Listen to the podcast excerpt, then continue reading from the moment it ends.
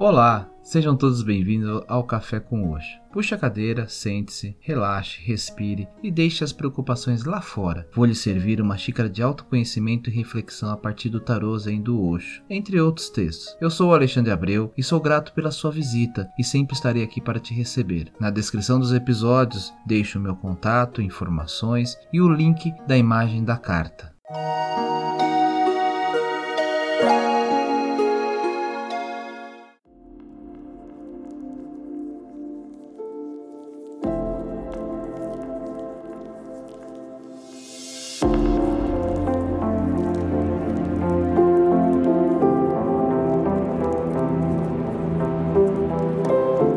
Olá, tudo bem com vocês? E para o episódio de hoje eu trago a carta 9, o Arcano Maior, Solitude.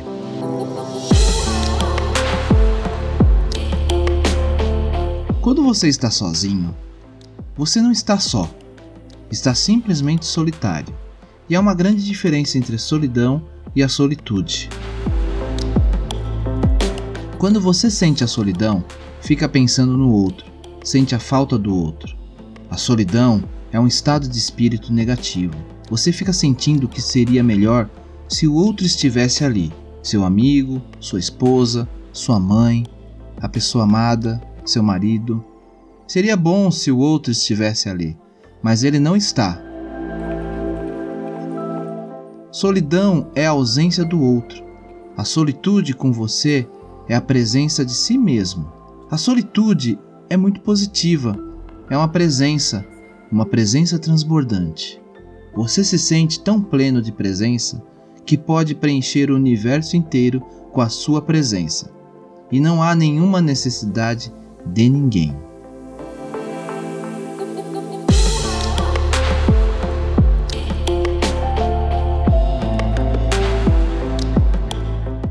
E antes de entrar no simbolismo da carta do deck, eu convido a acessarem a descrição do link para a imagem da carta. Quando não existe alguém significativo em nossa vida, podemos tanto nos sentir solitários quanto desfrutar da liberdade que a solidão traz. Quando não encontramos apoio entre os outros para as nossas verdades sentidas profundamente, podemos nos sentir isolados e amargurados, ou então celebrar o fato de que o nosso modo de ver as coisas é seguro bastante. Até para sobreviver à poderosa necessidade humana de aprovação da família, dos amigos, dos colegas. Se você está enfrentando uma tal situação nesse momento, tome consciência de como está optando por encarar o seu estar só e assuma a responsabilidade pela escolha que fez. A figura humilde dessa carta brilha como uma luz que emana do seu interior. Uma das contribuições mais significativas de Gautama, o Buda, para a vida espiritual da humanidade foi insistir junto aos seus discípulos. Seja uma luz de você mesmo. Afinal de contas, cada um de nós deve desenvolver em si a capacidade de abrir o seu próprio caminho através da escuridão, sem quaisquer companheiros, mapas ou guia.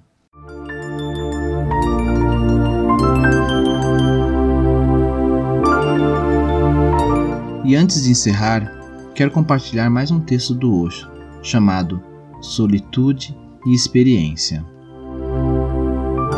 Todas as belezas acontecem na solitude. Nada acontece na multidão. Nada do além pode acontecer, exceto quando você está absolutamente só.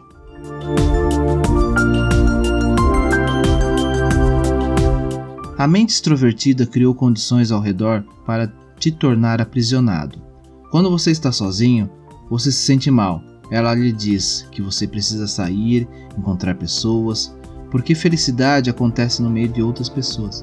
Isso não é verdade.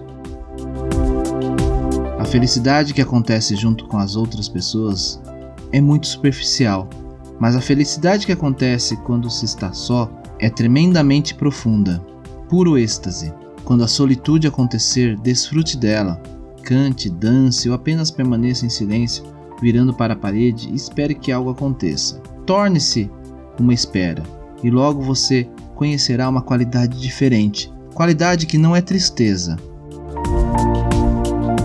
Uma vez que você tenha provado da profundidade da solitude, mesmo as relações se tornam superficiais. Mesmo no amor, não se pode ir tão fundo quanto a solitude, porque mesmo no amor, o outro está presente, e mesmo a presença do outro mantém próximo à circunferência, próximo à periferia.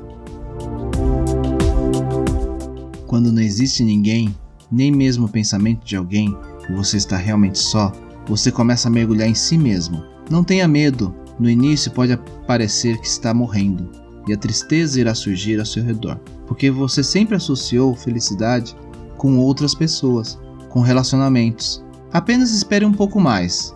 Deixe que o aprofundamento aconteça, mais e mais profundo, e você verá o silêncio surgindo, e ele contém em si uma dança, uma serenidade. Nada se move, e mesmo assim, tudo é absolutamente vibrante, vazio e completamente cheio. Paradoxos se encontram e os contrários se dissolvem. Algo acontece e a dualidade surge. Quando algo que você gosta acontece, o desejo de repetir aquilo surge. Quando algo acontece que faz com que você se sinta bonito, o medo de perder aquilo surge. Logo, toda a corrupção acontece por ganância, por medo. Com a experiência, todo o conteúdo da mente retorna e novamente você cai numa armadilha. Todo o meu esforço aqui é para levá-lo além e além da experiência, porque só assim você estará além da mente, e lá é puro silêncio. Se você compreender o que estou apontando, você verá que todas as técnicas são desnecessárias, pois todas as técnicas visam lhe trazer experiência. Um dia tudo isso será abandonado. Você estará na sua casa, com sua mobília, mas nenhuma experiência. E essa é a experiência última. Não se trate de nenhuma experiência. Isso é só um modo de falar. Lembre-se, mesmo as experiências corrompem, mesmo as experiências são distúrbios, são agitações.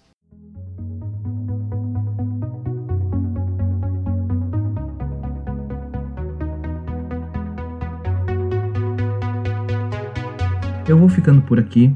Se você gostou desse e de outros episódios, não deixe de compartilhar com os amigos e parentes. Permita que essa mensagem chegue a mais pessoas. Toda segunda e quinta tem um cast novo do Café com Oxo, que estará disponível nos agregadores Spotify, Breaker, Deezer, Castbox, Rádio Public, Apple Podcast. Não deixe de assinar.